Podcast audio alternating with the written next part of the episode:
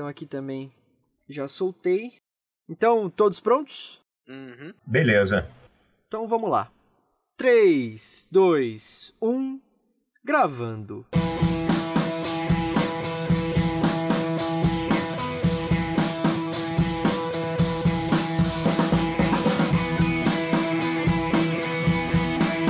Versão brasileira Dublacast. Senhoras e senhores, meninos e meninas, está começando mais um episódio do Dublacast, o primeiro podcast brasileiro exclusivamente sobre dublagem. Eu sou o Teco Cheganças e tenho ao meu lado o Victor Volpe. Muito boa tarde, boa noite, bom dia. Calma aí, tá certo? Isso acho que tá. E aí, Teco? Somos dois jovens atores tentando adentrar no mundo da dublagem, mas antes de tudo somos fãs incontestáveis dessa arte incrível! E este, meus queridos ouvintes, é o Dublacast! Ele é biólogo, já estudou psicologia, foi vendedor numa loja de cimento, foi mágico profissional e até mesmo intérprete do Ronald McDonald. E hoje é um dos mais conhecidos dubladores do Brasil. No episódio de hoje do Dublacast, vamos conversar com o ator e dublador Sérgio Stern, a voz do Mike Wazowski do Monstros S.A., Mordecai de Apenas um Show, a atual voz do C3PO de Star Wars e muitos outros personagens conhecidíssimos. Ele nos contará todos os detalhes da sua carreira, sua relação com a mágica, curiosidades dos bastidores da dublagem e, é claro, como é ser dublador há mais de 20 anos. E aí, todos prontos? Então, sem mais delongas, meus caros ouvintes, tá começando mais um episódio do Dublacast!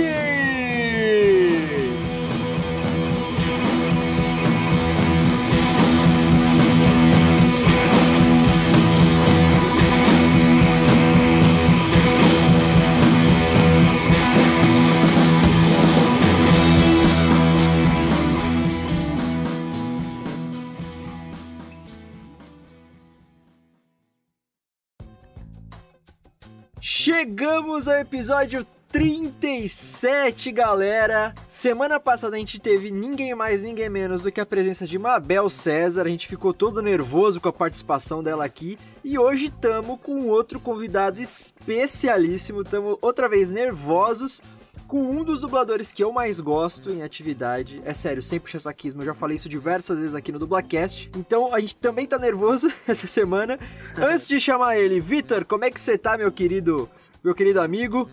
Salve, mano. Ah, semana passada eu falei que tava nervoso, hoje eu acho que eu tô mais, cara. Sério? É. Não, Dublacast é só trazendo convidado maravilhoso. E aqueles recadinhos clássicos só, como é de praxe aqui do Dublacast. Então sigam a gente nas redes sociais, compartilhem, comentem, curtam, mandem feedbacks para o arroba dublacast tanto no Twitter quanto no Instagram. Uh, mandem e-mails também se vocês quiserem mandar coisas mais longas, feedbacks mais longos, mensagens, tudo que vocês quiserem para contato.dublacast.gmail.com e é claro, acessem nosso site www.mythicallab.com.br barra dublacast.html. É, sigam também a nossa produtora, a Mythical Lab, arroba Mythical Underline Lab no Instagram. Escutam o nosso audiodrama no Spotify, o Sampa Rio. E é isso. É Só um isso aí. recadinho. E agora chegou o grande momento de chamarmos o nosso convidado desse episódio, do episódio 37 do Dublacast, que é o nosso grandíssimo Sérgio Stern. Sérgio, muito, muito, muito obrigado por você ter aceitado o nosso convite, por estar gravando com a gente hoje. É uma honra ter você aqui. Enfim, seja muito bem-vindo ao Dublacast. Valeu, galera. Um prazer estar aqui no Dublacast. É minha primeira vez aí com vocês. Quem sabe não virão outras lá pra frente, mas muito legal estar aqui conversando com vocês. Opa, ó, o convite já está feito para uma volta aí. Pá, em 2070 estarei de volta. que é isso? Cara, é, como eu já falei umas 10 vezes aí, a gente tá honrado de ter você aqui no programa. Eu tenho certeza que todo mundo já te conhece, né? Você é um dublador que já tá aí há um bom tempo de- no mercado. É, pelo menos te conhecem pela voz. Mas de qualquer forma, se apresenta pros nossos ouvintes, para caso alguém não te conheça, por favor. Oi, galera. Quem tá falando aqui é Sérgio Stern. Eu sou ator, dublador. Eu moro aqui no Rio de Janeiro. Trabalho na dublagem há 25 anos, vamos dizer assim. Tem um, um buraco aí no meio, mas aí depois a gente pode conversar melhor. Eu sou biólogo também, fiz faculdade de psicologia, já fiz de tudo nessa vida, até vendi concreto para construção civil, mas enfim, o que estava correndo na veia, o que estava correndo no, no, sangue, aquela coisa de, de artista mesmo, desde criança sempre gostei de fazer mágica, de me apresentar para outras pessoas e sempre gostei muito de dublagem. E assim, personagens mais conhecidos meus, mais, mais né, que se tornaram mais famosos, Mike Wazowski, de Monstros S.A., o Mordecai, de Apenas um Show, Uh, na, na, animação do Chaves eu faço a voz do Kiko. No acampamento Laszlo eu fazia a voz do Laszlo. Uh, tem uma série animada chamada Os Vegetais em que eu fazia Larry o Pepino e por aí vai. Tem bastante coisa aí, bastante coisa mesmo. Faço a voz do, do, do professor Ludovico. Nos últimos anos também vem fazendo C3PO na Guerra nas Estrelas e por aí vai. Maravilha. Então agora vamos às perguntas para o nosso convidado. Eu As perguntas. É, eu costumo falar que a gente tem sempre as perguntinhas de praxe que vocês dubladores é, conhecidos já tão, devem estar tá cansados de responder. Você é um dublador que participa de vários eventos né, de cultura pop, enfim. É, então você já deve estar tá cansado de responder, mas são perguntas. Não cansa, não, não cansa, não. É legal conversar com as pessoas, porque as pessoas, muita gente está tendo primeiro contato conosco, é legal, não cansa de maneira nenhuma. Fique à vontade e sem medo. Maravilha. Então vamos lá, a primeira pergunta é como, quando e por que você começou na dublagem. Você é biólogo também, né? E isso, inclusive, é muito interessante para mim, porque eu decidi, antes de eu decidir ser ator e dublador, eu queria muito ser biólogo e me especializar Olha. em zoologia. Olha, eu fui para ecologia. Eu cheguei a me formar, trabalhei três anos como biólogo, mas não era aquilo. Não era aquilo, não, né? Não era aquilo. E antes da biologia, eu fiz dois anos de psicologia. Cheguei até a, a fazer um estágio numa clínica psiquiátrica fui mordido por um paciente. vida louca. É verdade, é verdade. Aconteceu mesmo. Live na vida louca. Aí eu falei, não, não quero ser mais mordido, não. Aí larguei a faculdade, fiz outro vestibular, fiz vestibular para biologia, me formei, trabalhei três anos, mas não era de fato aquilo. É, como eu falei na apresentação, desde criança eu sempre gostei de me apresentar de alguma forma na frente das pessoas. Eu gostava muito de contar piada para os amigos e fazia mágica, como eu falei, né?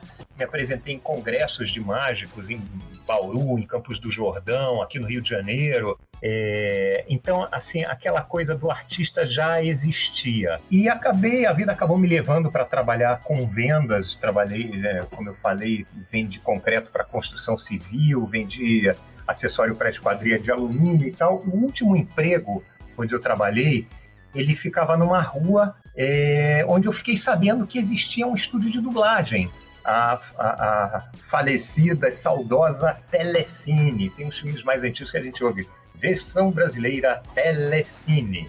Sim, é, sim. Bem antes de existirem canais Telecine, né, na, na net, enfim havia esse estúdio lá, eu fiquei sabendo, e agora só dando um pulinho atrás no tempo, quando eu era adolescente, uma ocasião saiu uma matéria no jornal aqui do Rio de Janeiro, dizendo que na Herbert Richards havia uma escolinha de dublagem, quem quisesse é, se formar como dublador, que tinha escolinha, e eu na época fui lá, eu fiquei muito interessado, e cheguei lá, os caras me informaram que a escolinha já não existia mais e que não havia previsão dela reabrir. Eu esqueci deixei aquilo de lado, fui fazer as minhas faculdades aí, que não era para eu ter feito nunca, ou talvez devesse ter feito mesmo. E aí, muitos anos depois, eu descobri que eu estava trabalhando na mesma rua do, do estúdio Telecine. Isso foi no auge do plano Collor. Quando me mandaram embora, eu falei: quer saber, eu vou tentar meter a cara nesse negócio de dublagem. Me informei, fiz alguns cursos de teatro e tal, fiz cursos livres e acabei entrando. Aí eu trabalhei durante um ano como dublador na época na Telecine, Delarte, VTI e Cinevídeo. Passado esse um ano, eu fui trabalhar como Ronald McDonald. Acreditem! é, não sei se vocês já tinham essa informação. Fiquei sabendo disso hoje, pesquisando é... É, informações para as pautas aqui do episódio, e eu me surpreendi. É, eu e o Wendel Bezerra também. Eu conheci o Wendel naquela época. Exatamente. A gente ia, inclusive, comentar isso, tinha uma pergunta mais a fundo sobre isso. Se você quiser já explicar como é que foi essa história, já pode contar em detalhes pra gente também, por favor. A história do Ronald? É, se você quiser emendar já com essa primeira pergunta. Então, eu, numa ocasião, eu estava dublando na Delarte e tinha um colega meu de dublagem que ele estava prestando serviço para o McDonald's. O que, que aconteceu? O McDonald's na época, isso em 91, por aí, 90, 91, o McDonald's lá nos Estados Unidos criou um desenho animado chamado. É alguma coisa assim, Mestres dos Desenhos Animados contra as Drogas. Eles conseguiram fazer um grande acordo com as grandes produtoras e distribuidoras de animações.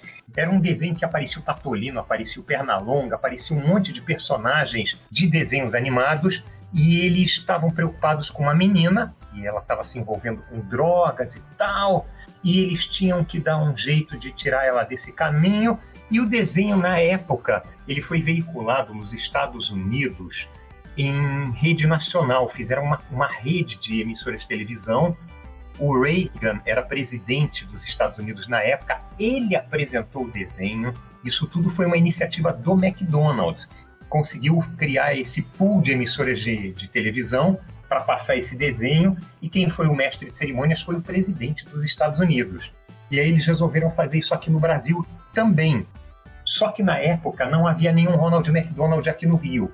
O ator que fazia antes de mim, ele já não trabalhava mais para o McDonald's. E eu estava conversando com esse meu colega e tal. Ele estava trabalhando lá junto ao McDonald's, estava tentando encontrar alguém para ser Ronald, um negócio desses. E eu comentando com o cara, eu estava conversando alguma coisa, falei que eu fazia mágica. Aí ele olhou para mim, peraí, você faz mágica? Eu falei, faço. Ele falou, você tá com que idade? Eu falei, ah, 28, sei lá. Você, tem alergia à maquiagem? Eu falei, que eu saiba, não. aí ele falou, então talvez eu tenha um trabalho para te indicar.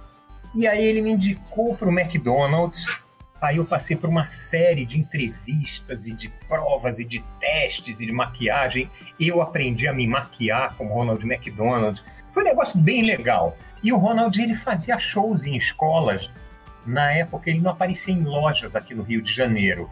Ele ia para escolas, ele fazia um show educativo, ensinava noções de preservação ambiental e de higiene pessoal, sempre através de mágicas e de brincadeiras sem falar em momento algum em hambúrguer ou batata frita.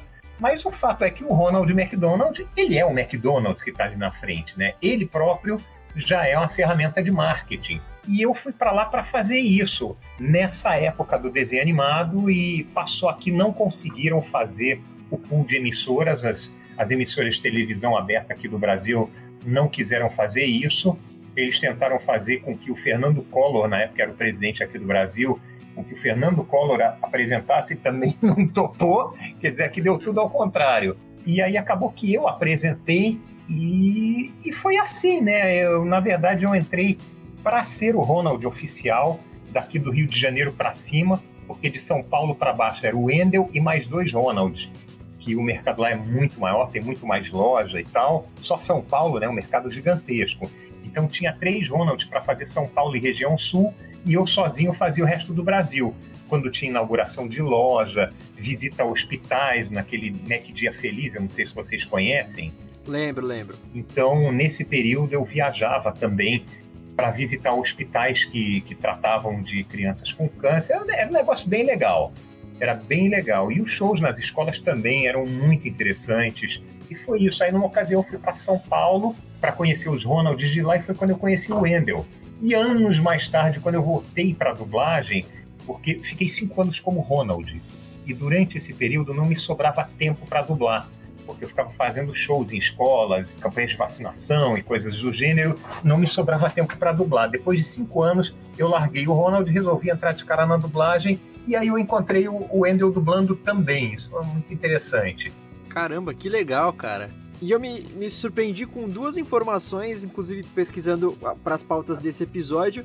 A primeira que já foi o Ronald McDonald, aí eu até fiz esse link com o Wendel Bezerra, né? Aham. Uhum. E, e que você também é mágico, cara.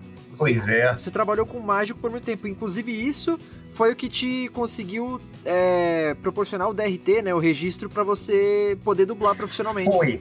É, porque na época, é, eu não sei como é que é hoje em dia, mas na época havia a possibilidade de você, comprovando que trabalhou como ator em qualquer modalidade, qualquer ramo de atividade do ator. Se você tivesse isso documentado, assim, programa de peça com meu nome, é, programa de, de show de mágica aberto ao público, assim, um teatro, se o meu nome estivesse ali, aquilo servia como comprovação de que eu trabalhei como ator. Não sou mágico, eu não sou bruxo nem feiticeiro, eu sou um ator fazendo um papel de mágico, fazendo coisas impossíveis acontecerem, mas eu tô ali atuando, evidentemente. Então, na época, era possível, isso foi em 80 e pouco, 1980 e pouco, vocês não deviam ser nascidos aí, pela voz de vocês, não. vocês não eram nascidos. Não, eu sou, eu sou de 95. Ai, eu caramba. sou de 98. Que coisa desastrosa. Vamos, vamos pular essa parte, né? Mas então, naquela época, era possível eu juntar esses comprovantes de trabalho como ator, levar, eu, levar ao sindicato do, do SATED, né, sindicatos artistas e técnicos em espetáculos de, de diversão pública, eu podia juntar esse material todo, levar no SATED e pedir para eles me darem um, um registro provisório então eles pegavam esse meu material, levavam para uma junta lá de, de, profissionais do SATED, eles analisavam, ah, tem material aqui suficiente para a gente dar um registro provisório para o cara? Tem. Então, de posse desse registro provisório, eu poderia dublar, eu poderia trabalhar como ator em qualquer lugar. E aí eu tinha que guardar esses novos comprovantes para daqui a um ano voltar lá e eles iam ver se durante esse um ano eu trabalhei, se realmente eu estava interessado em, em, seguir a minha carreira como ator. E aí foi o que aconteceu. Eu fiz alguns cursos de dublagem, uns dois ou três cursos de dublagem, corri atrás, saí batendo na porta de tudo que é estúdio, pedindo trabalho, e aí eu fui juntando os meus, meus comprovantes de trabalho, lá os meus voucherzinhos de, de pagamento, e levei de novo, depois de um ano, eu levei no SATED e apresentei aquilo outra vez. Eles analisaram esses novos papéis e aí me deram um registro definitivo. E com isso em mãos, eu fui no Ministério do Trabalho e me registrei como ator. Ah. E hoje isso é possível. É possível fazer dessa forma ainda? Quando eu tirei o meu registro de, de ator em 2016. Uhum. É, nessa época, poderia fazer assim, só que aí passava por uma série de, de passos. É, se o Sated não tivesse convencido só pelo teu material que você está, estaria apto né, para ganhar o registro de ator, você ainda uhum. tinha que fazer uma cena que eles iam propor para você, para você fazer essa cena teatral, e uhum. aí eles iam te Legal. analisar e tudo mais. Eu tirei o meu, o meu DRT porque eu me formei em artes cênicas, então com a documentação ah. lá da, da, de, da minha, do meu curso, eu consegui é, tirar. Né? É, então esse é, o, esse é o caminho mais, mais normal. É, mas eu sei que dessa juntar material e levar lá por conta própria, é, para eles analisarem e tal, até 2016, aqui em São Paulo, eu sei que era possível. Era possível, né? Sim. Pois é, aí depois disso eu fiz cursos livres de teatro e fui metendo a cara. Numa ocasião, um colega meu de um dos cursos de dublagem, fiquei muito amigo dele, ele me chamou para participar de uma companhia de teatro que ele estava fazendo parte. Era um, era um, trabalho muito interessante que tinha aqui no Rio de Janeiro, teatro de repertório mesmo se chamava Terror na Praia. Aqui tinha um teatro, ficava perto da praia de Copacabana, ele se chamava Teatro da Praia, e esse projeto que acontecia lá era de uma atriz maravilhosa chamada Vicky Militella, eu nem sei se ela ainda é viva, mas ela vinha de uma família de circo, e lá tinha muito essa coisa de teatro de repertório, toda semana um espetáculo diferente, uma coisa muito interessante, e a gente fazia humor em cima de textos de terror a gente subvertia lá os textos de terror e fazia comédias em cima daquilo. Era muito, muito, muito legal. A gente não tinha orçamento para fazer o, o terror na praia. É um negócio muito incrível aquilo. Toda semana era um espetáculo diferente.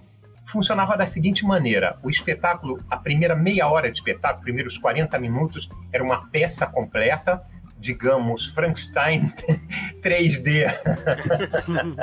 Cara, é um negócio genial, era muito criativo. Eu imagino uma peça de teatro 3D. Oh, é óbvio, todas são, né? Só que na fila do teatro, as pessoas fazendo fila, virou um programa cult aqui no Rio de Janeiro. Aquilo virou matéria de jornais, várias e várias matérias. Então as pessoas estavam na fila comprando ingresso para assistir, por exemplo, o Frankenstein 3D e aí, no meio da fila, surgia um cara do elenco vendendo óculos 3D por um real. Para as pessoas, para as pessoas poderem assistir a peça em três dimensões. A gente, a gente recortava aqueles óculos de papelão, colava um papel celofane azul de um lado e o outro vermelho do outro, e dizia que aquilo eram óculos 3D e que para poder desfrutar da peça em 3D tinha que usar os óculos. E muitas pessoas entravam na brincadeira e compravam os óculos.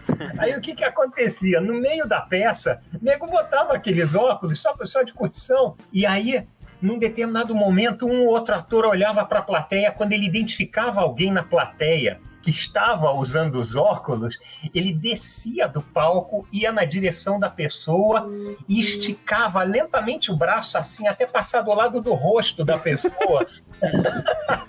Era um recurso que se usava muito nos filmes mais antigos, 3D, para a pessoa ter aquela percepção do efeito. O cara esticava aquele braço, aquela mão saltava da tela e chegava do lado da pessoa. Então a gente fazia isso no teatro. Era um negócio muito engraçado, a gente se divertia muito fazendo aquilo, e lá foi a minha grande escola de teatro. Por quê? Como a gente não tinha orçamento e toda semana tinha que ser um espetáculo diferente, não havia tempo para decorar o texto e a gente assumiu isso como uma regra do terror na praia. A gente assumiu o seguinte: quanto pior, melhor, só que com cuidados, né? Não fazer qualquer bobagem, é, a coisa era feita com, com, com, certo cuidado, mas a gente recebia os textos que iam ser encenados a partir de sexta-feira. A gente fazia sexta, sábado e domingo. A gente recebia os textos na quarta, na quinta a gente fazia um ensaio, um só, e na sexta estreava. E a gente só fazia um ensaio para não correr o risco de ficar boa a peça. Essa era a filosofia. Se ensaiar mais de uma vez pode ficar bom, então não pode. É um ensaio só. Então, muita coisa a gente improvisava na hora, porque dava branco o tempo todo.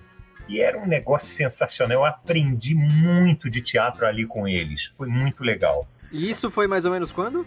No começo da década de 90 também. Hum. 1990. Pô, que bacana, cara. Que Nossa, bacana. Que legal.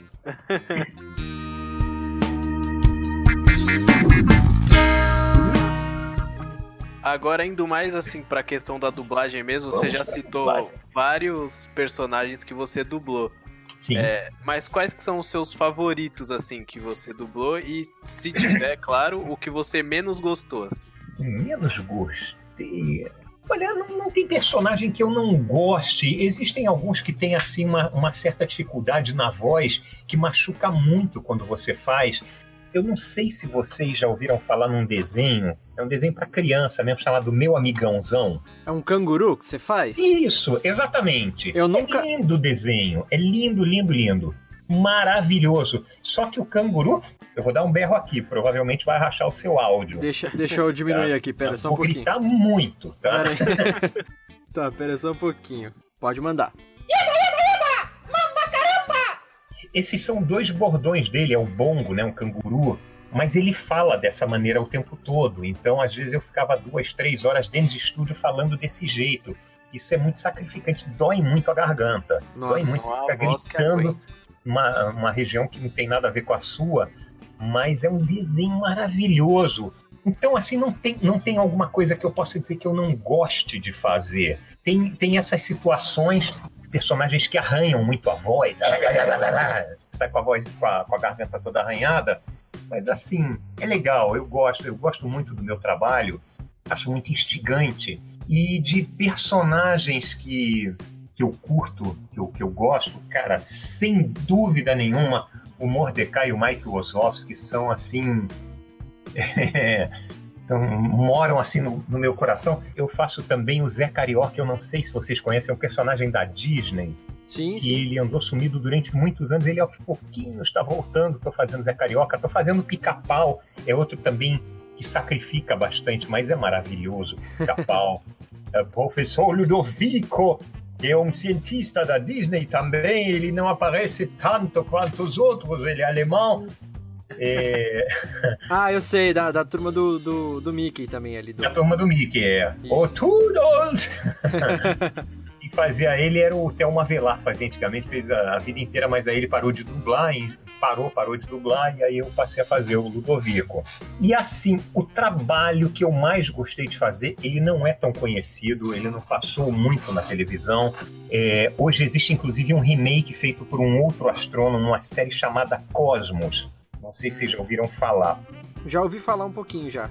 Tem então, na Netflix, mas é a nova versão, não é? É a nova versão. É um astrônomo chamado Neil deGrasse Tyson, se eu não me engano. Uhum. Eu ainda não tive a oportunidade de assistir, mas dizem que é igualmente maravilhosa. Eu dublei a primeira versão da série, que são outras histórias, outros temas que o cara aborda, um astrônomo chamado Carl Sagan. Sei, Ele é maravilhoso, cara. E ele conta histórias, ele é um grande contador de histórias. Eu tenho o um livro dele. O Cosmos mesmo? Não, o livro que eu tenho. Deixa eu ver aqui, peraí. Não sei que dos espíritos. Tem vários livros dele. Não, é O Mundo Assombrado pelos Demônios. O Mundo Assombrado pelos Demônios. Ainda não li esse livro. É bom. É muito interessante. Eu ganhei esse livro, inclusive, de presente de um. que é meu mestre, assim, no teatro, foi meu professor de, de, de interpretação, já me dirigiu em peças. E também já foi convidado aqui do, do, do Dublacast no nosso especial sobre o Chaves na primeira uhum. temporada, que é o Diego Andrade, um, um, querido amigo hoje também. Maravilha, que legal. ele que, ele que te deu o livro. É, que exatamente. legal. Pois é, o, o, o Carl Sagan, na, na primeira versão do Cosmos, uma das histórias que ele conta é um negócio maravilhoso. Ele explica como é que um, um matemático, um cara que viveu, sei lá, 200 anos antes de Cristo, é um cara chamado Eratóstenes.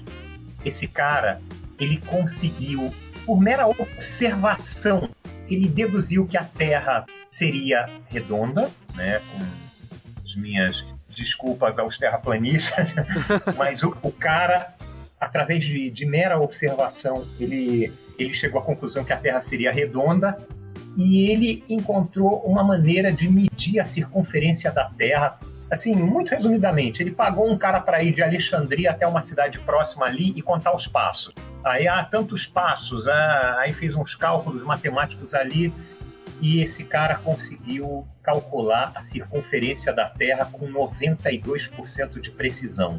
Olha, Olha isso. que coisa. É, cara, é maravilhoso.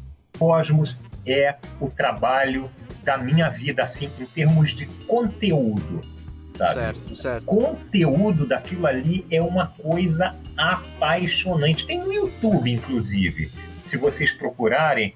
E aí você vê, aí ele está falando de, de matemática e de.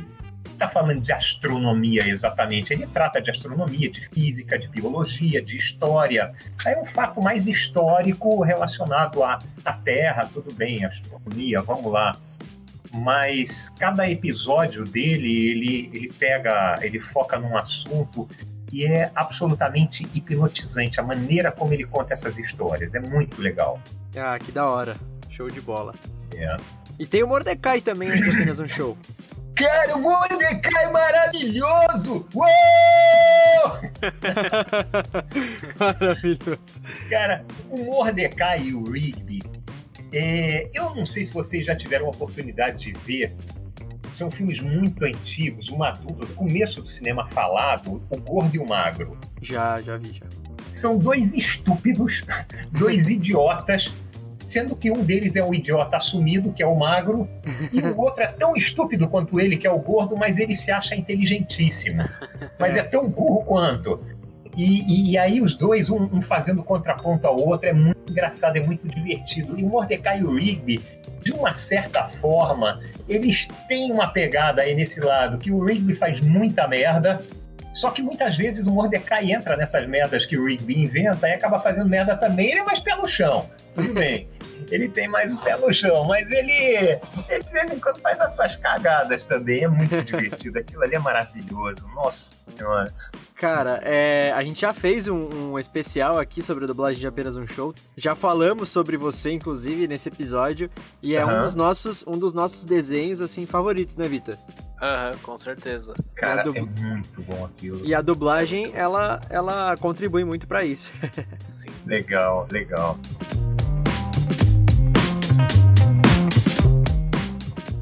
Sérgio, é, a gente perguntou agora para você quais são seus personagens favoritos, né? Qual que você menos gostou. Mas agora falando de produção, de gênero de produção, o que, que você mais curte dublar e o que, que você não gosta tanto assim? Cara, eu gosto mais de fazer animação. Eu curto fazer animação. Por quê? Porque na animação você tem mais liberdade para criar, principalmente o tipo do personagem.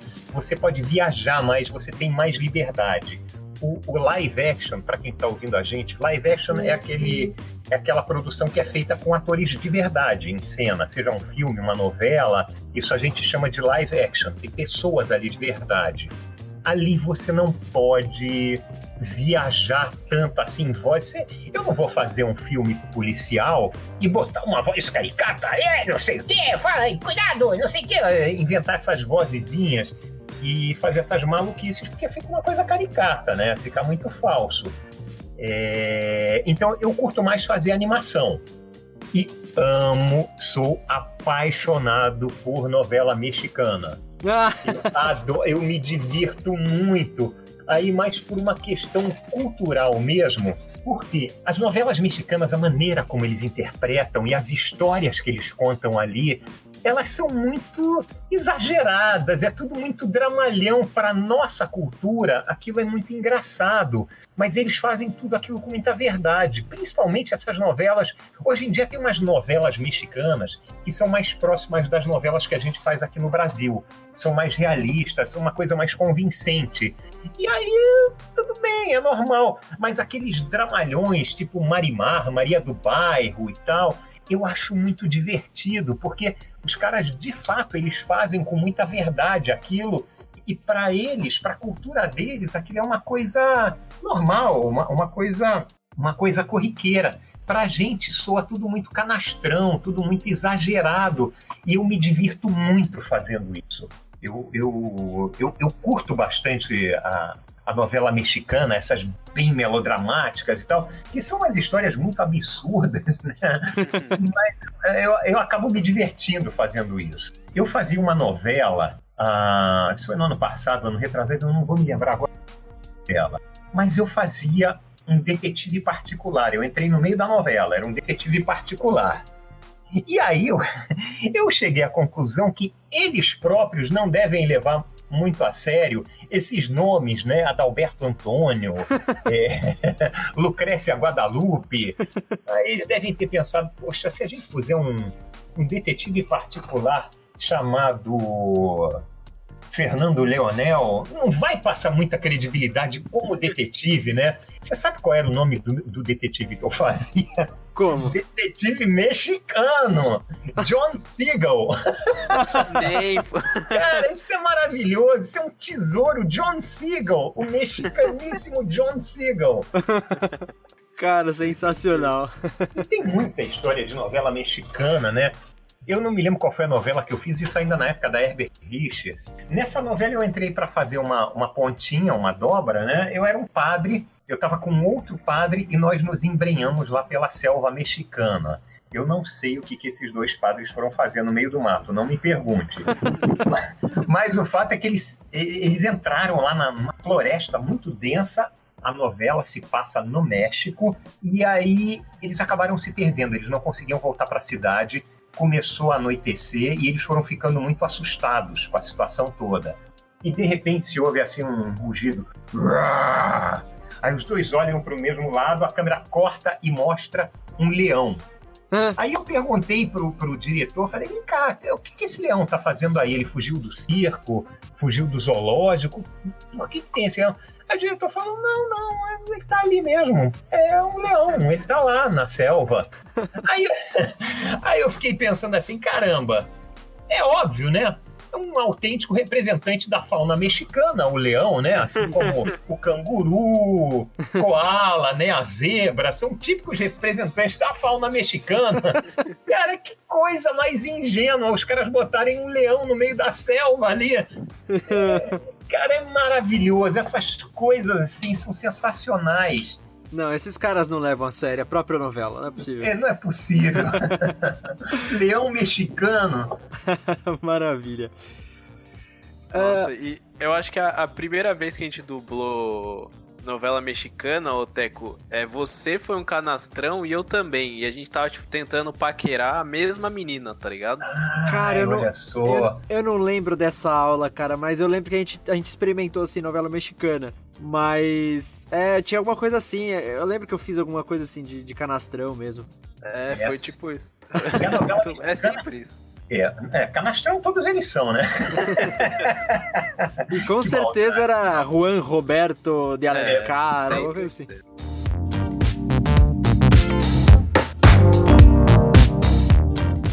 E, ô Sérgio.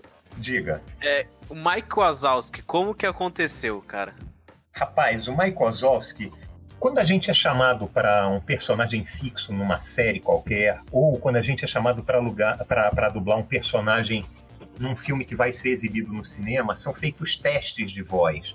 O diretor do filme, o diretor de dublagem, né? O cara que vai dirigir o filme, o cara que vai dirigir a série, ele conhece todos os dubladores e pelas características de cada dublador ele, ele, ele tem como chegar a uma conclusão sobre que dublador seria adequado para fazer esse papel. Então ele chama três, quatro dubladores, faz teste de voz com todos e aí é escolhido o dublador que vai fazer aquele papel. No caso do Michael Wazowski, eu fui fazer o teste. Quem dirigiu na época foi o Garcia Júnior, que é a voz do He-Man, do Arnold Schwarzenegger.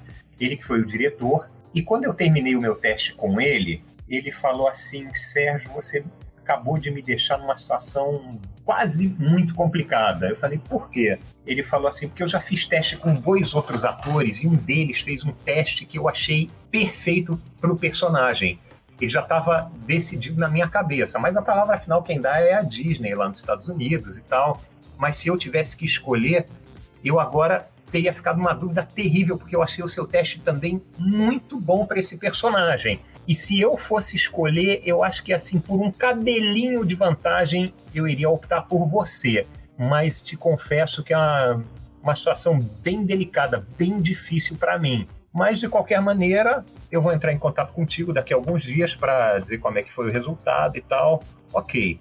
Aí, passados alguns dias, ele me liga, falou: Sérgio, ó, tô te ligando, te dar os parabéns, você ganhou o teste e tal, e você não vai acreditar. Você lembra aquela conversa que eu tive com você na semana passada, retrasada? Pois é, os caras da Disney me retornaram, falaram exatamente a mesma coisa. Eles acharam os dois testes muito, muito é, é, é, é parelhos, muito bons, ficaram numa dúvida louca e decidiram assim, por um cabelinho, optaram por você. Eu falei, caramba, que legal é, legal por mim e legal pelo colega também. Né? Fez um trabalho bacana também. Ah, que da hora. Mas, assim, não sabemos quem é, mas pelo menos do, o trabalho final também ficou sensacional, né? Não é à toa que é um dos personagens que mais te marcou aí na tua carreira, né? Com certeza, com Tô... certeza. E foi uma coisa curiosa, porque nos primeiros anos ele não, não, não, não se popularizou muito aqui no Brasil eu acho que pelo fato da gente não ter essa cultura do monstro que sai de dentro do armário, isso não é uma coisa que tem aqui no Brasil. Então, nos primeiros anos, eu tive dificuldade até para comprar um bonequinho do Mike, que eu queria muito ter um bonequinho do Mike. Eu levei dois anos para conseguir comprar o meu primeiro Mike Wazowski. Comprei numa loja de brinquedos que vendia importados. O meu primeiro Mike Wazowski era importado. Aí, só uns cinco, seis anos depois que o filme começou a passar muito na televisão. E hoje ele é bem popular. É, acho que os fãs daquela época cresceram e hoje. Pode ser também. É. Pode, com certeza. É, é o nosso caso, meu e do Vitor, a gente era pequeno, né, quando lançou esse é. Monstros S.A. Você é, é, você é de 98 que você falou? O Vitor de 98. Eu sou de 98. É, eu sou de 95. 95. O filme é de 2001. Então você tinha. Seis, é. Seis anos, é. E o Vitor, três tinha anos. Três. Aí, é, é. Aí era bem novinho mesmo. Mas, é, mas, é, mas eu lembro, assim. É, a, a, dublagem do Monstros S.A. É, é muito interessante porque tem muitas adaptações da versão brasileira, Sim. né? Sim. É, tem uma coisa, como é que é? Da chapinha que o Mike Wazowski fala Nossa, lá pra, pra... Isso, isso é uma história que, que, que eu tenho que te contar que é muito curiosa. Na época em que a gente dublou esse filme, estava entrando no mercado brasileiro esse negócio de chapinha, esse, esse aparelho aí, né? Esse alisador, essa prancha, né? Uhum. Estava começando aqui, existia, sei lá, um, dois anos, não vou saber dizer, mas isso foi uma adaptação que o próprio Garcia Júnior fez no texto. Ele falou, Sérgio, vamos, vamos ver aí, vamos ensaiar aí a próxima cena. Me diz o que, que você acha disso. Aí eu li lá, Oi, Ross, você tá tão bonita hoje. O que, que, você, que, que você fez? Tu fez chapinha? aí, aí me perguntou: o que, que você acha dessa frase, Sérgio? Eu falei: não sei, eu, Garcia, é alguma piada que eu não peguei? Aí ele falou: Pois é, eu tô na maior dúvida se eu deixo isso assim, fui eu que escrevi esse troço, porque existe um aparelho que mulher usa para alisar cabelo e elas chamam de chapinha, só que eu também nunca tinha ouvido falar nisso. A minha mulher falou e morreu de rir, e eu falei: Pô, vou botar no, no filme. Eu falei: Olha, o, Garcia, eu nunca ouvi falar nisso, eu não sei se isso vai funcionar. Ah, vamos deixar, vamos botar. E aí, quando eu fui assistir o filme no cinema, na hora que ele pergunta, isso tu fez chapinha? O cinema veio abaixo. Falei, caramba, era uma piada mesmo. que da hora. É, a gente não sabia se o negócio ia dar certo. Putz, tem também a, a frase do, do, do chefe lá, do dono da empresa lá, o. Eu esqueci o nome agora, Water mas. News? Water News, isso. Isso. Que ele, ele fala da maracutaia, né? Maracutaia. É, maracutaia. E tem uma, uma série de adaptações. Que bom que vocês tiveram esse, esse, essa liberdade criativa, né? É, e, e, teve um problema que surgiu ali quando a gente gravou. A gente não gravou a versão final do filme. Né? Depois chegam novas cópias com cenas adicionais, com pequenas modificações, com diálogos adicionais. Essa primeira versão tem uma hora que eles estão querendo botar a Bu para dormir e ela não quer dormir. Ela quer brincar lá, quer ficar brincando com eles. E aí o Sully ele fala: agora você vai dormir. E no original ele falava: you go to sleep. E ele fala: you aponta para Bo. Go, aí ele estica o braço e com, com os outros dois dedos, com os dois dedos da outra mão ele faz assim uma pessoa caminhando. You go, né, como se fosse uma pessoa Uhum. andando. To e aí ele faz o número 2 com a mão dele. You go to sleep. E aí danou-se, né? Como é que a gente vai fazer isso? You go to sleep. Né? Não tem como traduzir esse trocadilho. E aí eu cheguei a dar uma sugestão na época. Eu falei, agora você vai.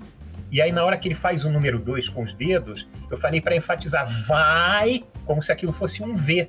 Né? Você Ah. vai, vai dormir. Sensacional. É, mas acabou que não ficou dessa maneira. A forma final eu não me lembro como é que ficou, mas isso deve ter dado uma certa reclamação em todos os países que não falam língua inglesa para adaptar isso. Então eles fizeram o seguinte: eles dobraram um dos dedos do Sully. Quando ele fala you go to, ele levanta a mão com o dedo indicador só, desdobrado. Hum, entendi. É, eu ia te falar que eu, eu, eu não lembro. Eu lembro da cena em questão, mas eu não lembro dessa maneira, como que tinha ficado esse detalhe do dedo. É, é estranho. É, então não, não negócio lembro exatamente. Ah, manda esse treco de volta, senão o bicho pega. Putz. Eu tinha que uma hora assistir isso em inglês pra saber como é que é no original, porque eu não me lembro. Nossa.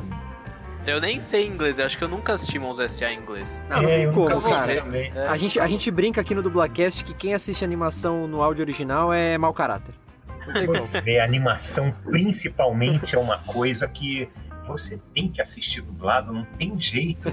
É, é aquela coisa que eu falei lá no início da liberdade que a gente tem não só para criar voz, mas mesmo para brincar com o texto. A gente normalmente tem muito mais liberdade quando é uma animação. Eu agora estou fazendo um que passa no cartoon chamado Maçã e Cebola. Sim. Apple and Onion. Eu não sei se vocês já viram esse desenho, é completamente louco. É, é uma maçã e uma cebola, evidentemente, que ficam lá fazendo as coisas dele, no dia a dia, que nem monstrópolis. Eles são monstros, é tudo muito normal. Você tem, uma, você tem uma coisa com dublar vegetal, né? Comida. Pois é, né? o, no, no Maçã e Cebola eu faço um, um falafel, né? Uma espécie de um sanduíche árabe. E ele se chama falafel mesmo. Ele fala com aquele primo, sabe? É muito legal. é muito bom. Ai, da hora. E aí, indo ainda por essa questão, o, o, viés de animação, assim, cara, como é que aconteceu Mordecai na sua vida? Foi teste também? Foi escalação direta? Mas como é que foi? Eu vou falar uma coisa que eu não me lembro. Eu tento me lembrar disso, eu já conversei uma vez com o Charles. Mas vi esse vídeo, lembro. eu vi esse vídeo.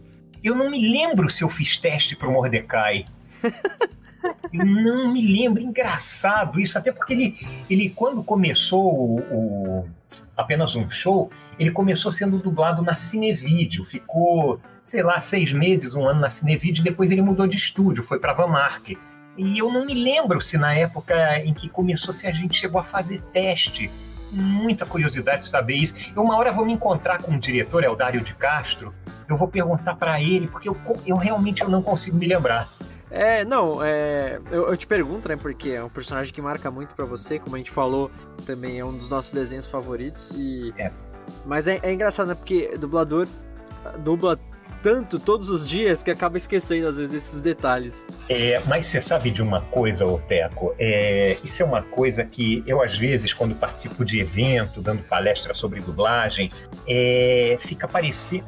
Eu, eu já explico logo para as pessoas, as pessoas às vezes perguntam. É, ah, eu vi você uma vez no filme Aventuras no, no Espaço Transdimensional, que você aparece fazendo um garçom lá. Eu falo, cara, eu não me lembro. Não me lembro nem do filme, que dirá é, se eu fiz um garçom que aparece numa cena ali. Ah, mas aí eu já explico logo isso para as pessoas, porque senão fica parecendo uma coisa pedante da nossa parte. Ah, eu trabalho tanto que eu já nem me lembro de todos os personagens que eu fiz, mas não é. Existe uma explicação muito. que as pessoas entendem. É, é, por que, que isso acontece? Quando, quando a gente faz um longa-metragem, quando a gente participa de um longa-metragem que a gente não tem um papel definido, assim, um, um, dos principais, um antagonista, um protagonista, é aquele cara, eu, eu faço um guarda de trânsito que aparece numa cena, é um médico que aparece no hospital, esses, esses caras eles só aparecem uma vez no filme inteiro, numa cena do filme inteiro. Então, quando é um longa-metragem, a gente pode fazer até três personagens desses diferentes. Geralmente o diretor bota a gente para fazer um cara que aparece no começo do filme, outro lá no meio para não chamar atenção. Pô, é o mesmo cara que, pô, esse mendigo agora virou físico nuclear. né? Nossa, e eu sou uma pessoa que sou muito chato com isso, cara. É, você percebe. Eu percebo, mas é questão de que eu sou chato mesmo e que eu ah. analiso, eu analiso, né, as dublagens pra gente trazer aqui pro Dublacast e tal, e até pra ser material para mim mesmo, como dublador e, e enfim aprender Sim. mais, né? Pois é, aí você imagina uma situação dessas. Eu entro num estúdio hoje e o cara me chama para fazer um longa-metragem. Fico uma hora lá dentro, faço essas três pontinhas. Ok. Aí eu saio desse, dessa empresa e vou numa outra empresa gravar um outro trabalho. E lá o cara me chama para fazer mais três caras. Ok, já fiz seis num dia. E se eu tiver fazendo três num dia só? Eu fiz nove pessoas, nove personagens pequenos, diferentes, em um dia. São nove. Em dez dias, são noventa. Em 20 dias úteis, são 180 diferentes. É. Você bota isso aí e multiplica por 10 meses. Em 10 meses você fez 1.800 caras diferentes, pequenininhos. É humanamente impossível você você guardar é, esses caras assim menorzinhos. Então não é, não é uma coisa de ser pedante, não. Nossa, eu sou maioral, eu dublo tanto que nem consigo lembrar o que eu faço. Não é. É, é matematicamente e HD mente impossível. Não tem HD que consiga guardar tudo isso. pois é.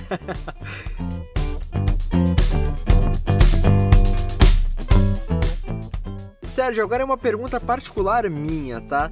Todo mundo que é ouvinte do Dublacast sabe do meu amor por, por Brooklyn Nine-Nine, o quanto eu venero essa série e a, du, e a dublagem da série também, que na minha opinião é a melhor dublagem de sitcom que eu já vi na minha vida. Pô, que legal. E inclusive isso, eu, eu assisto Brooklyn Nine-Nine graças a Bruna, minha namorada, que me viciou na série. Ela já participou aqui de dois episódios do Dublacast, incluindo o nosso especial sobre a dublagem de Brooklyn Nine-Nine. Uhum. E você dubla um dos personagens do elenco fixo lá, que é o Hitchcock. Isso. Então eu não poderia, visto isso tudo, eu não poderia deixar de perguntar como é que são os bastidores da dublagem de Brooklyn Nine-Nine, porque vocês têm uma, uma, uma liberdade criativa incrível. O, o diretor, Sim. o Flávio Beck, ele deve ter essa... Deve ser muito divertido. Como é que é? Conta pra gente. É, é muito divertido. E eu vou te dizer uma coisa. Vocês, como vocês também dublam, vocês sabem como é que é um processo de dublagem. Você entra num estúdio e faz apenas aquelas cenas em que o seu personagem entra. É, assim, num linguajar mais fácil das pessoas em casa entenderem. Ah, vamos dublar a cena número 15, agora vamos dublar a cena número 180, agora a cena número 38. Então é tudo desconexo. Você não tem uma ideia geral da história que você está dublando. Às vezes o diretor ele, ele não está tão pilhado assim com um horário, não tem tanta pressão assim, ó, tem que entregar esse filme ontem. Então, o diretor muitas vezes ele pode te explicar mais ou menos o que está acontecendo ali para você ter uma ideia, né? Ah, antes de começar a dublar.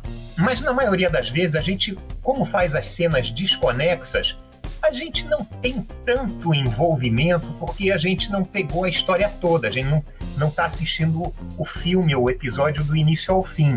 No caso do Brooklyn, as situações elas são tão engraçadas que só de gravar aquele pedacinho a gente se mija de rir com aquilo. e são muito engraçados. Aqueles dois, pelo não. amor de Deus, o Hitchcock e o.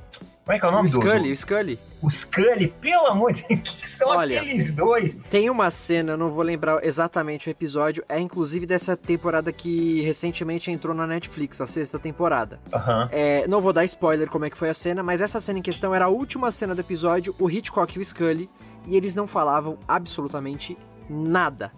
Foi uma uhum. das cenas que eu mais ri assistindo Brooklyn Nine-Nine de todas as temporadas eram os dois comendo uma lasanha.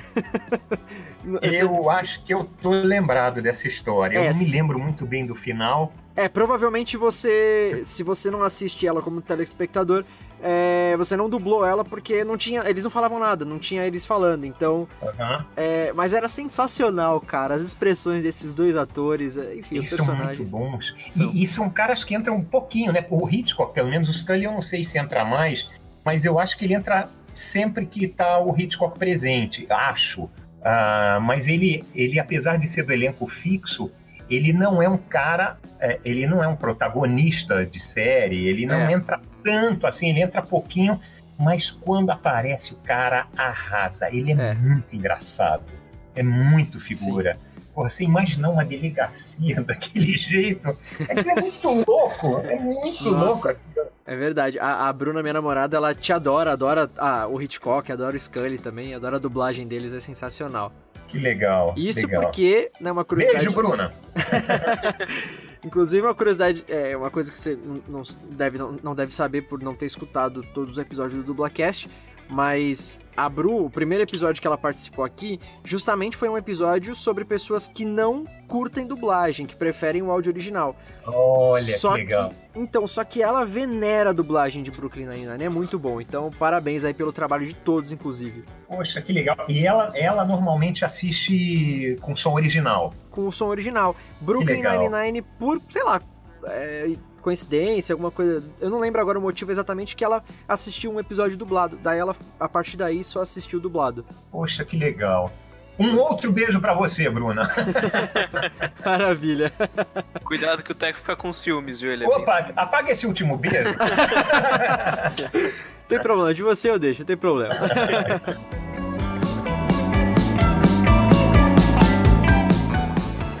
Ô Sérgio, você é ator de novela também, né? Sim. Você já fez. Você fez Que Rei Sou Eu, não foi? Foi Que Rei Sou Eu que eu fiz? Foi, foi, foi. Foi. É, foi a... Isso, foi a primeira novela em 89. Isso. Olha, eu E- fiz várias novelas, só que nunca eu tive a oportunidade de ter um contrato, de ter um personagem que vai assim do início até o final da novela. Geralmente são as chamadas participações, entendeu? É o cara que, sei lá, no Que Rei Sou Eu, eu era lá um conselheiro do rei. Ele estava querendo é, desviar água de um lago para não sei aonde, porque o reino lá dele estava tava com problema de falta d'água, era um negócio desses, e eu era meio que um conselheiro, meio engenheiro ali, estava bolando uma maneira de desviar água de um lago lá para as proximidades do reino. Então esse cara ele apareceu umas três, quatro vezes na novela e tchau, morreu. É, normalmente as participações aparecem uma vez só. A participação que eu fiz, as duas participações que eu fiz que, que mais apareceram nas novelas, que mais entraram, uma foi no remake de Guerra dos Sexos e outra foi uma novela da TV Record chamada. Aliás, duas na TV Record que, que eu entrei bastante. Uma delas foi.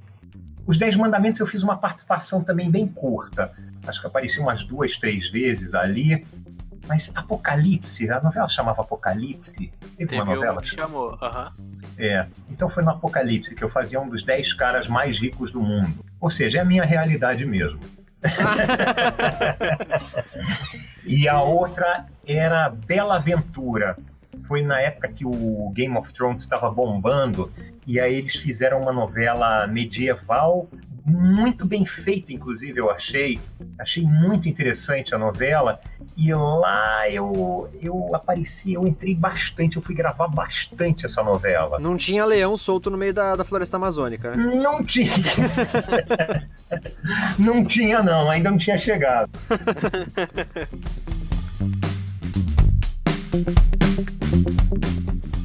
Bom, a gente tá falando aí, você já falou por diversas vezes que você começou na década de 90, né? Então você é um Isso. dublador que tá na ativa há um bom tempo, há muitos anos, e claramente possui muitos fãs, né? Como a nossa queridíssima ouvinte, Michele Cássia. Oh, é uma querida, nossa. Inclusive, um beijo. É, um beijo, a ela Beijo, que não Michele. perde nenhum, nenhum episódio do Dublacast, é fanática por você, né? Sim. Ela é uma querida, Michele. Nossa, é uma das grandes fãs que eu tenho, viu? Ah, com certeza. Um ela, beijo, Michele. de você e do, e do Alexandre Moreno, ela é fanática. Também. Também, ela gosta muito do Alexandre. Sim, sim. E, então é muito comum hoje, principalmente com o advento da internet, os dubladores receberem pedidos de fãs e tudo mais, né? Sim. Você, você já recebeu algum pedido ou mensagem curiosa ou embaraçosa de algum fã que você pode contar pra gente? embaraçoso. Não chegou a ser exatamente embaraçoso. É, foi um pedido, eu agora não vou lembrar exatamente o que, que era, mas era uma pessoa que estava abrindo um comércio e me pediu para gravar uma chamada é, com a voz, sei lá, do Mordecai ou do Mike. Ah, sei lá, vamos, vamos dizer que seja uma, uma panificadora nova que cara estava inaugurando. Não era panificadora, mas não vou lembrar agora ah, sensacional, inauguração, não sei o quê.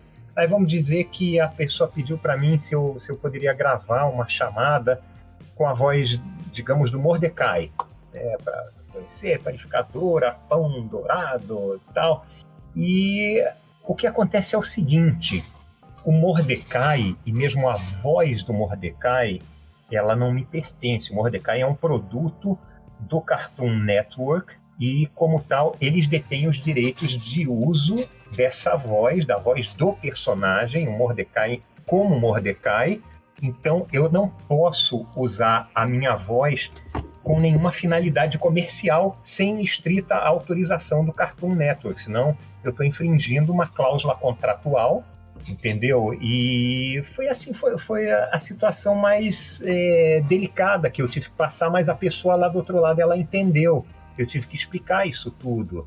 Eu, eu quando vou, qualquer trabalho que a gente faça, a gente assina um contrato e no contrato, dentre outras coisas, está especificado que aquilo ali é um produto deles, inclusive a voz, e que, portanto, não pode ser usado em nenhuma finalidade comercial, sem expressa autorização por parte deles.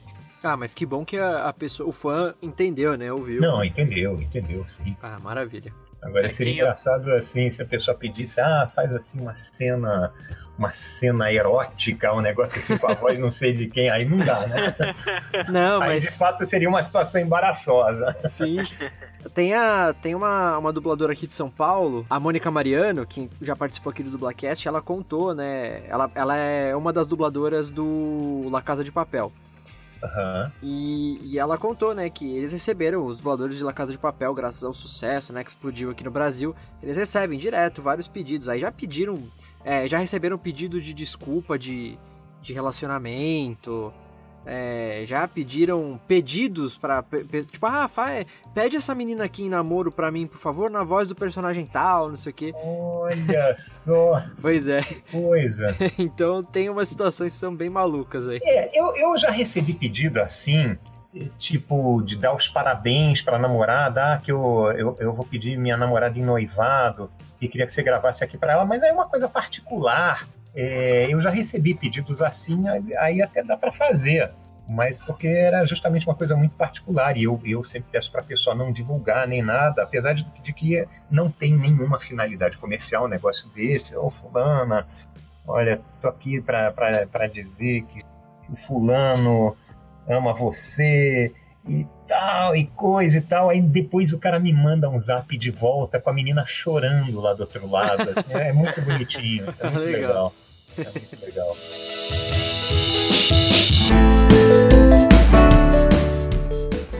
Essa pergunta aqui você já até falou bastante sobre ela, mas eu, que, a gente queria saber assim exatamente como é que foi, como é que é essa história de você ser mágico? Você chegou até se apresentar em congressos internacionais. Sim, como é que sim. começou isso de magia na sua vida? Você foi para Hogwarts? O que você fez? não, Hogwarts ainda não tinha sido fundada nessa época. mas eu sempre, desde criança, eu fui um apaixonado por mágica. O meu pai trabalhava num laboratório farmacêutico e na época do Natal sempre tinha uma festa de Natal para os funcionários lá da empresa e eles montavam, apresentavam lá um show de circo e todo ano a gente ia com meu pai e era sempre a mesma trupe e sempre o mesmo mágico. E o mágico sempre, todo ano ele fazia as mesmas mágicas. E eu babava, todo ano eu babava com as mágicas que o cara fazia. Eu era encantado com aquilo. E na época, você só podia comprar mágica em lojas de brinquedo e só existia um kit de mágicas, um fabricante de kit de mágica, e eu comprava aqueles kits para fazer para os meus amigos.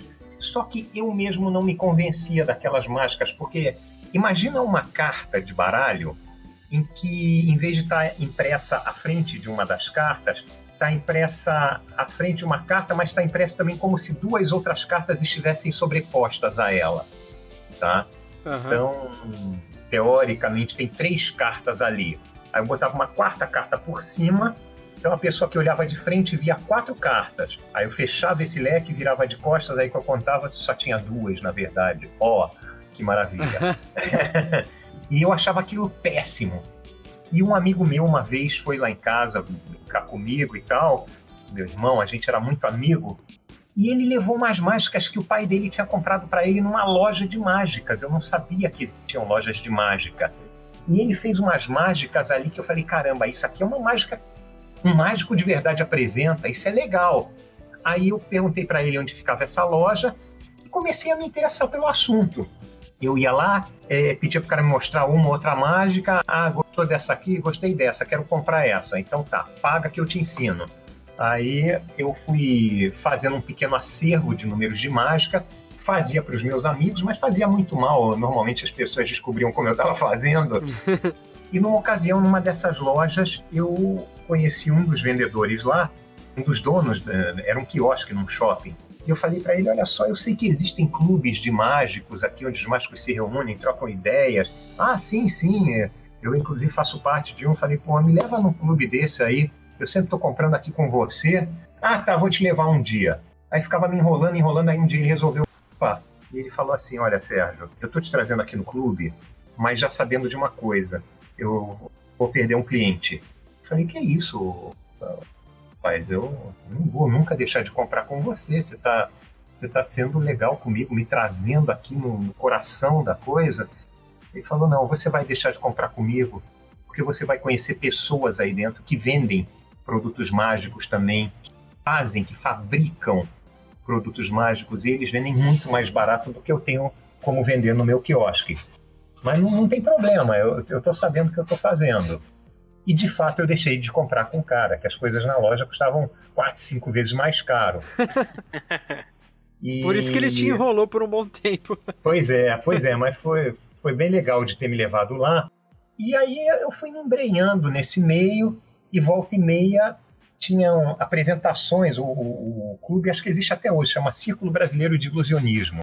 Aí em São Paulo tinha a MSP, a Associação dos Mágicos de São Paulo, é, e eu me associei ao Círculo Brasileiro de Ilusionismo, né, o CBI. De vez em quando tinha assim festividades, aniversário do CBI. Aí eles convidavam alguns de nós para uma apresentação de gala aberta ao público. E eu comecei a fazer essas apresentações para o grande público e passei a me inscrever em seminários que aconteciam em outras cidades, como esse que eu falei, de São Paulo, em Campos do Jordão, São Paulo capital, Campos do Jordão, Bauru, e me apresentei nesses lugares, me apresentei em Campos do Jordão, e era um negócio muito legal, é muito instigante. Na época, eu não sei como é hoje, mas na época, a mágica era o segundo hobby mais praticado no mundo inteiro. É uma coisa Caracas. impressionante. Só perdia para colecionador de selos era o hobby mais praticado no mundo, chamava filatelia. O cara Caraca. colecionava selos do mundo inteiro. Pô, tem um selo aqui que foi impresso em 1845. Era um negócio muito valioso, eram umas coisas muito valiosas. E a mágica era o segundo hobby mais praticado no mundo. Caraca. É, caiu muito por terra ultimamente a questão da mágica por causa dos mágicos que começaram a revelar os sim, segredos, né? Sim, é, e a internet também. Né? É. Mas é assim, né? O mundo vai caminhando, mas esse tipo de coisa é, é, trouxe problema aí para muita gente que vivia da mágica, né? É. Coisa muito. Eu, eu, eu entendo isso como uma coisa muito errada, porque o ser humano ele é curioso, a gente é curioso. O problema é que na mágica, você quando aprende a fazer uma mágica, normalmente você fica frustrado. Você fala, porra, é só isso? né? Geralmente a reação das pessoas é essa. Porra, é isso, pai? Isso é ridículo. Ok, é ridículo. Só que da próxima vez que um mágico fizer aquela mágica, o cara vai falar: ah, não, essa aí eu já conheço. É. Entendeu? Então é. Foi um negócio que acabou com o trabalho de muita, muita, muita gente, essa história de, de revelar mágicas. Mas aconteceu, né? Não tem como voltar atrás.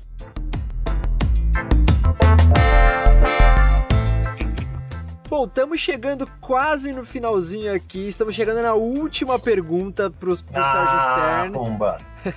Nesse episódio, episódio 37 do Dublacast, com esse cara que é uma figuraça, um dublador excepcional, Sérgio Stern. Cara, essa pergunta também a gente faz muito aqui no Dublacast, que é se você tem alguma história engraçada ou interessante para contar dos bastidores da dublagem. Sim. É. tem uma história muito interessante que aconteceu na Herbert Richards. A Herbert Richards, a gente ficava num pátio aguardando ser chamado para o estúdio, tinha uns alto-falantes lá, Sérgio Stern, estúdio A, Sérgio Stern, estúdio B.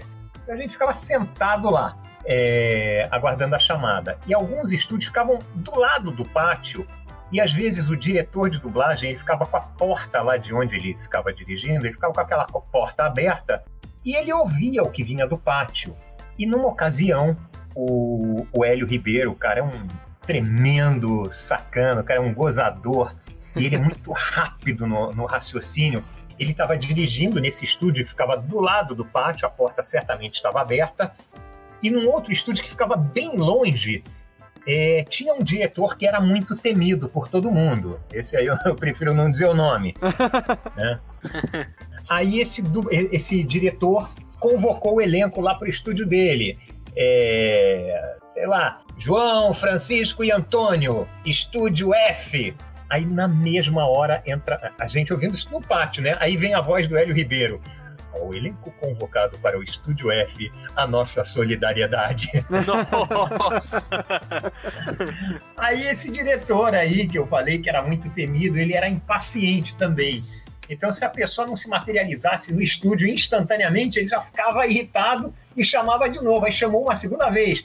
É, João, Francisco e Antônio, estúdio F! Aí volta o Hélio. Para o estúdio F, a nossa mais sincera solidariedade. Esse cara ele realmente é um figuraço. Não vale nada, nada, nada. Teve um dia que ele estava no estúdio de dublagem, numa outra empresa aí, e. Enfim. É, teve algum problema lá com o diretor, e que ele se encheu por alguma razão lá, e aí ele falou assim: é, eu posso dar uma. Posso dar uma saidinha aí, fazer um. Ah, eu não, vou, eu não vou contar essa história, não, porque isso aí pode, pode, pode vir muito à tona quem é o diretor, aí eu prefiro não contar. tá bom, tranquilo, tranquilo. Mas aquela outra, aquela maravilhosa, ao elenco convocado para o Estúdio F, a nossa solidariedade, cara. Genial, genial. Na hora, mas na hora ele manda isso. É muito rápido. Nossa, e semana passada a Mabel contou pra gente aí do Hélio Ribeiro e do. do El, era, era o Elcio Romar, né, o Vitor? Acho que era. Acho que, ele, que é. Quando um tava dirigindo é, uma produção e aí o outro entrava no meio da gravação e pegava o roteiro e jogava pro ar, assim, do dublador. Esses caras eram uma figura mesmo. E, e, e, é uma coisa meio que unânime, assim, dos dubladores cariocas que dublam desde a época que a Herbert ainda tava no auge, né?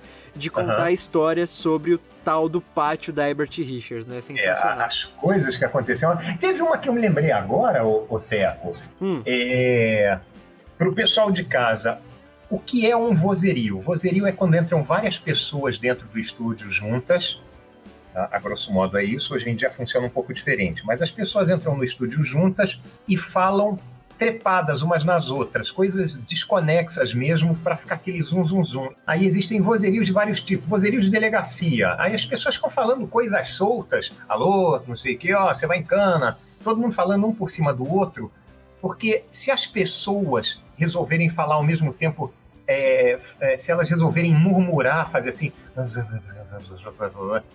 soa falso para quem está ouvindo em casa. A pessoa ela tem que ouvir palavras, mesmo que embaralhadas. A pessoa que está assistindo o filme ela identifica palavras. É uma coisa, ela soa muito mais natural quando a gente fala palavras durante um vozerio, um vozerio dentro de um restaurante. Ah, me traz o cardápio, ah, chegou mal passado. E você sai falando, sai todo mundo falando ao mesmo tempo e atirando para tudo que é lado.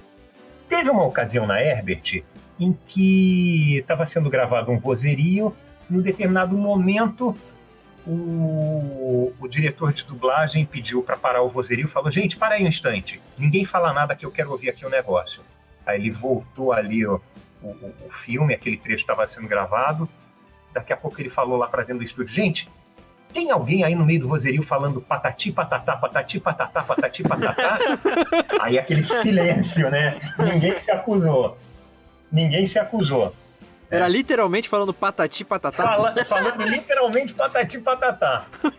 Aí, a, aí o diretor falou: ninguém falou, né? Peraí, deixa eu ouvir de novo. Aí passou de novo. Aí falou: Porra! Tem alguém aí dentro que tá falando patati patatá, patati patatá. aí, o, aí o diretor conseguiu identificar a voz do dublador, falou: Fulano, é você que tá falando patati patatá? Ele falou, não, eu não, que isso? Como não? Vem aqui na técnica, vou passar pra você ouvir.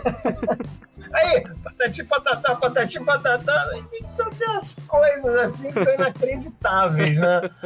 Nossa senhora. E uma outra também que eu me lembrei agora que foi muito bom. Um quanto mais melhor, quanto mais melhor. É, um, um outro vozerio em que a cena se passava num daqueles salões da Casa Branca. A gente, quando faz vozerio aqui no Rio, muitas vezes um dublador tenta sacanear o colega, fala alguma grande bobagem perto do ouvido do colega para tentar fazer o cara rir.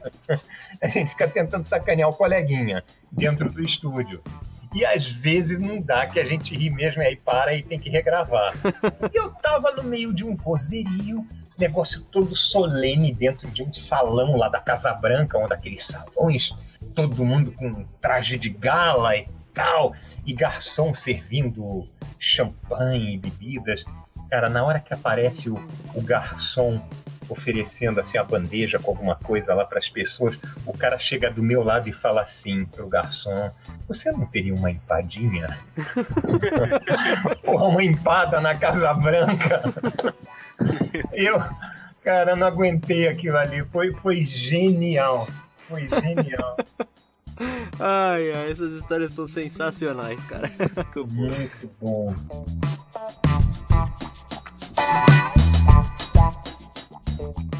E agora, galera, chegou naquele momento clássico, a, para a alegria de muitos e a tristeza de alguns, que eu pronuncio aquelas palavras que chegamos ao final de mais um episódio do Dublacast, o episódio 37 um especial sobre Sérgio Stern, esse cara figuraça, como eu falei, é um... Nossa, Sérgio, a gente não tem nem como agradecer você, essa sua participação, você ter aceitado gravar com a gente. Eu que agradeço, pô, foi muito gostoso, muito divertido aqui, trocar essas figurinhas aí, falar muita abobrinha, eu gosto disso. maravilha, maravilha. Cara, obrigado de coração, tenho certeza que os nossos ouvintes é, pediram muito a sua participação, então eles também estão tão satisfeitos aí. E agora é teu espaço, cara. O espaço pra você dar algum recado, falar alguma coisa que você lembrou, que ficou. É, que você não, acabou não falando, e alguma consideração final. Também faz o seu jabá, passa suas redes sociais aí pra galera que tá escutando, onde eles podem te encontrar e tudo mais. E tem a perguntinha clássica que a gente faz sempre pros nossos dubladores convidados. Aliás, não só os dubladores convidados, para todos os convidados que a gente chama aqui no Dublacast, que é a seguinte: o que, que você acha da dublagem brasileira hoje em dia?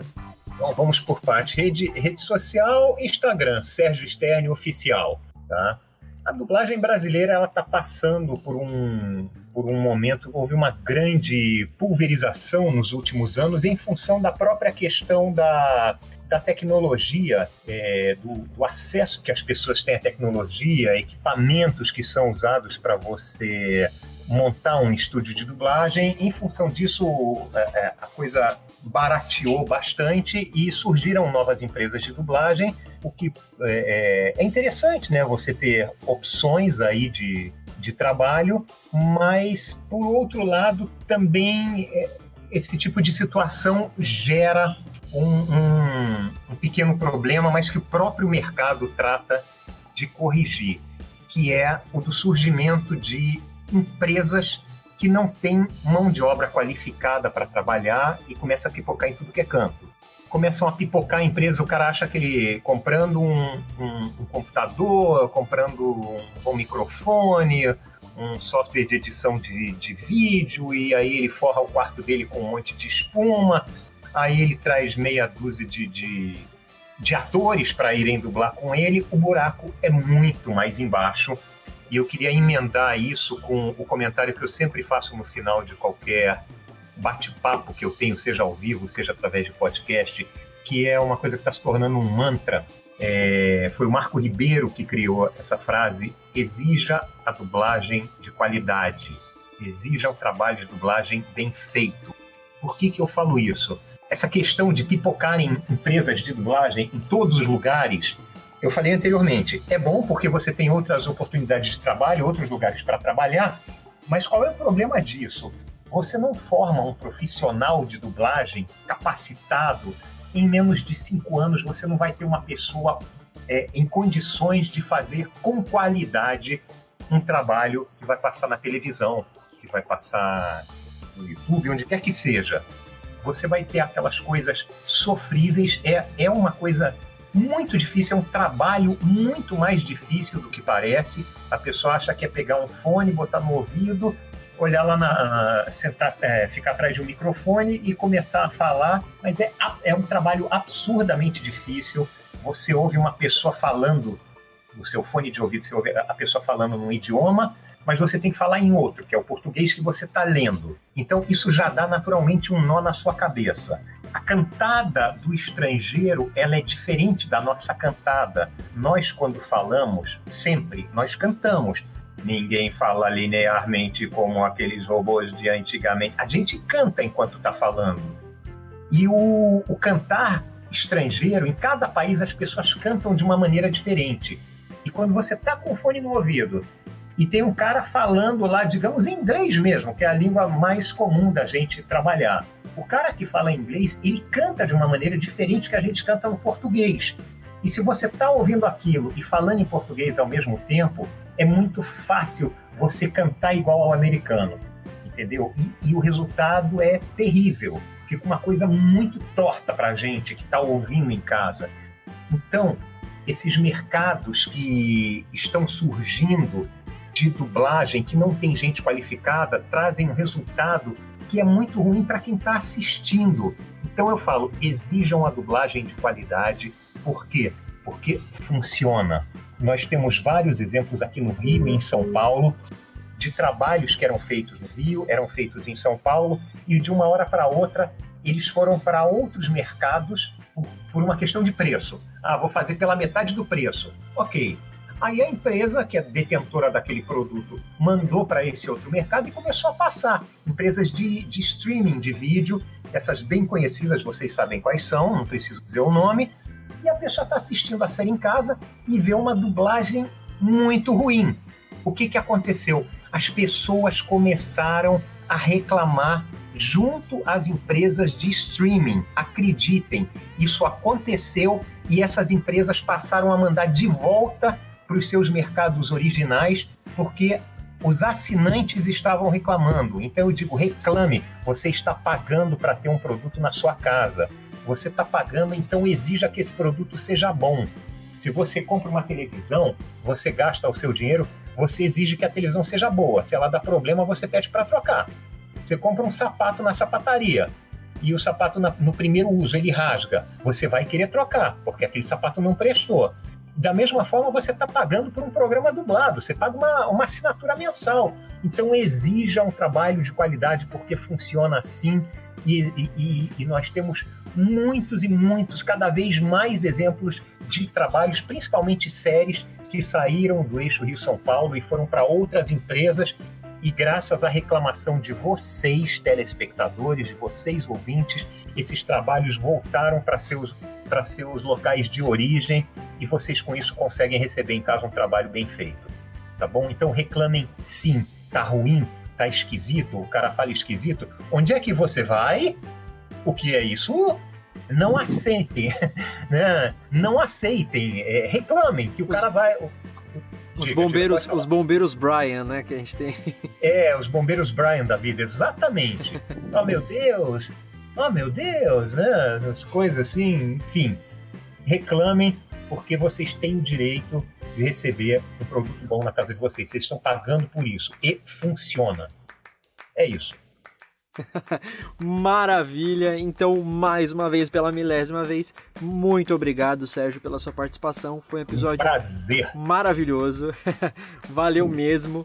Obrigadão. E é isso, gente. Uh, os recadinhos da, do início que a gente sempre ressalta aqui no final. Sigam o Dublacast nas redes sociais, arroba Dublacast no Twitter e no Instagram, né? Então curtam, compartilhem, comentem as coisas, mandem feedbacks. E-mails para contato.dublacast.gmail.com o nosso site também, acessem ele, www.mythicallab.com.br barra dublacast.html e não deixem de me seguir nas minhas redes sociais, arroba tecomateus, Mateus com dois As e TH, então é tecomateus, no Twitter e no Instagram, beleza? Muito obrigado para quem escutou até agora, esse episódio foi incrível.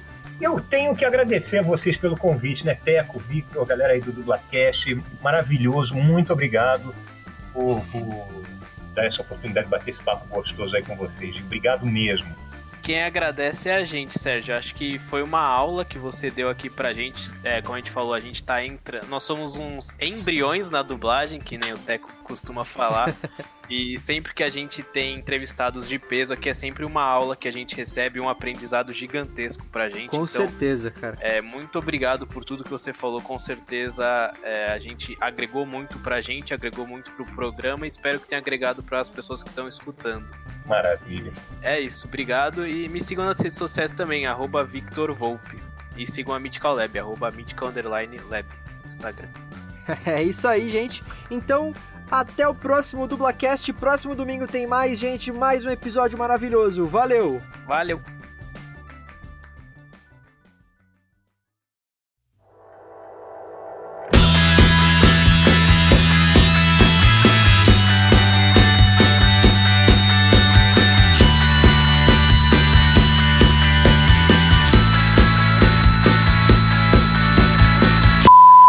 Meio ruim. É, de vez em quando dá umas travadas aí na conexão, mas vamos lá, vamos ver se vai. Vamos lá, deixa eu catar aqui, porque para lembrar de cabeça também aqui é tanta coisa. Sérgio, é, foi ótimo, eu nem te interrompi porque era isso mesmo. Só Aham. que eu ainda ia fazer a introdução e ia te perguntar. Então agora quando. Opa! Não, sem Vamos lá. problema, sem problema. Quando, quan- agora eu vou fazer a introduçãozinha, então. Quando eu te perguntar, é, pedir pra você se apresentar, não precisa falar mais nada que eu já tenho gravado, não tem problema. Maravilha. Beleza? Mas foi ótimo. O Vitor acho que até entendeu também que eu não falei nada, porque já tava. Aham. Não, tranquilo, você falou gravando, aí ficou aquele silêncio, falei, bom, acho que é pra eu falar. É, não, eu, to... eu tomei o respiro aqui pra falar, puxei o ar, quando eu ia falar você falou, mas não tem problema, relaxa. Beleza. Vamos lá então. Só, só um segundinho, Sérgio, por favor. Eu, eu vou abaixar um pouquinho do teu volume porque tá estourando um pouco. Desculpa, gente. Sem problema. Agora vai. E eu me surpreendi com duas informações pesquisando as pautas para esse episódio, justamente. É, eu só vou fazer de novo rapidinho. É, então, moram assim no, no meu coração. Só um minutinho, gente, deixa eu beber uma água. Sem problema. E muitos outros também, às vezes, para séries, principalmente séries para televisão, a gente faz teste de voz. A Sérgio, gente, deixa eu te diga. pedir uma coisa. É, tá dando umas travadas, eu acho que é, é bom você sair da chamada e entrar de novo, por Tá. favor. Mas eu não lembro dela exatamente com esses detalhes, do, é, não lembro como é que ficou mesmo. Vitor? Gente? Hum? Alô? Oi? Caiu aí? Oi? Não, Oi, eu tô ouvindo. Vocês ouviram o que eu falei? Não. Não, nossa, você então, então caiu aqui, caiu aqui. E a, a Glória Pires, ela era dona de uma empresa lá. Em Bia, a Glória Pires, lá na Guerra dos Sexos, aquela empresa dela, aquilo era uma fábrica de tecidos, não era? Bom, não importa. Essa parte a gente, vocês apagam na edição. Sem problema. E me chamam muito para fazer médico em novela. Eu não sei, eu acho que eu devo ter jeito de médico. Assim, acho que 80% das participações que eu fiz em novela foram como médico. E advogado comédia. também, né? Advogado, bem pouquinho. Mas médico é um negócio. Já pensei até em comprar um diploma falso e uma, uma clínica clandestina, porque eu acho que eu vou ganhar dinheiro com isso, viu? Brincadeira, gente. Isso é uma piada. Meu Deus. Pera aí, só deixa eu dar uma olhada nas pautas aqui que eu não lembro quem é agora. Foi mal. Ah, sou eu de novo? É, parça. Vocês têm a voz bem parecida, pelo menos assim pelo, pelo fonezinho. Sério, eu acho que a minha é um pouco mais bonita. Que isso? Brincadeira. Ele que tem a O que voz você de... acha, Vitor? Ah, eu discordo, mas tá bom, não quero Você acha que a sua é mais bonita, né? Óbvio. As mulheres também, né? Ah, Ah, boa. não, eu não quero contar vantagens. Não, mas ele tem mais voz de galã, assim. Eu tenho uma, voz mais de bobão, assim. Que isso, rapaz, que voz boa. Não, como se voz tivesse aparência, né? Pois é. Mas vamos lá. Desculpa. Nada. E agora, gente, é aquela fatídica hora pra alguns e uma hora de glória pra outros que eu pronuncio aquelas clássicas palavras que chegamos ao final de mais um episódio do, do Dublacast. Ai, droga, dei uma engasgada, vou de novo. E agora, galera, chegou aquele momento que é um momento aguardado por muitos e infelizmente. Ih, perdi. Eu acho que você se enrolou um pouco aí, É, ô. é, eu me enrolei um pouco. Com esse cara que é uma figuraça, Sérgio Stern. Sumiu aqui. Oi, oi, oi. Estão me ouvindo? Oi? Momento. Sim, sim. Ah, então. Não, não escuta? Ixi, ah, ele saiu, ele vai entrar de novo, acho. Mas tu tá escutando de boa. Aham, não, tava, tava liso aqui. Então, beleza. Oi, tá escutando, Sérgio? Alô? Alô? Alô? Ixi, acho que problema de conexão Putz. dele. Opa, opa, agora voltou. Aí, voltou. Agora voltou.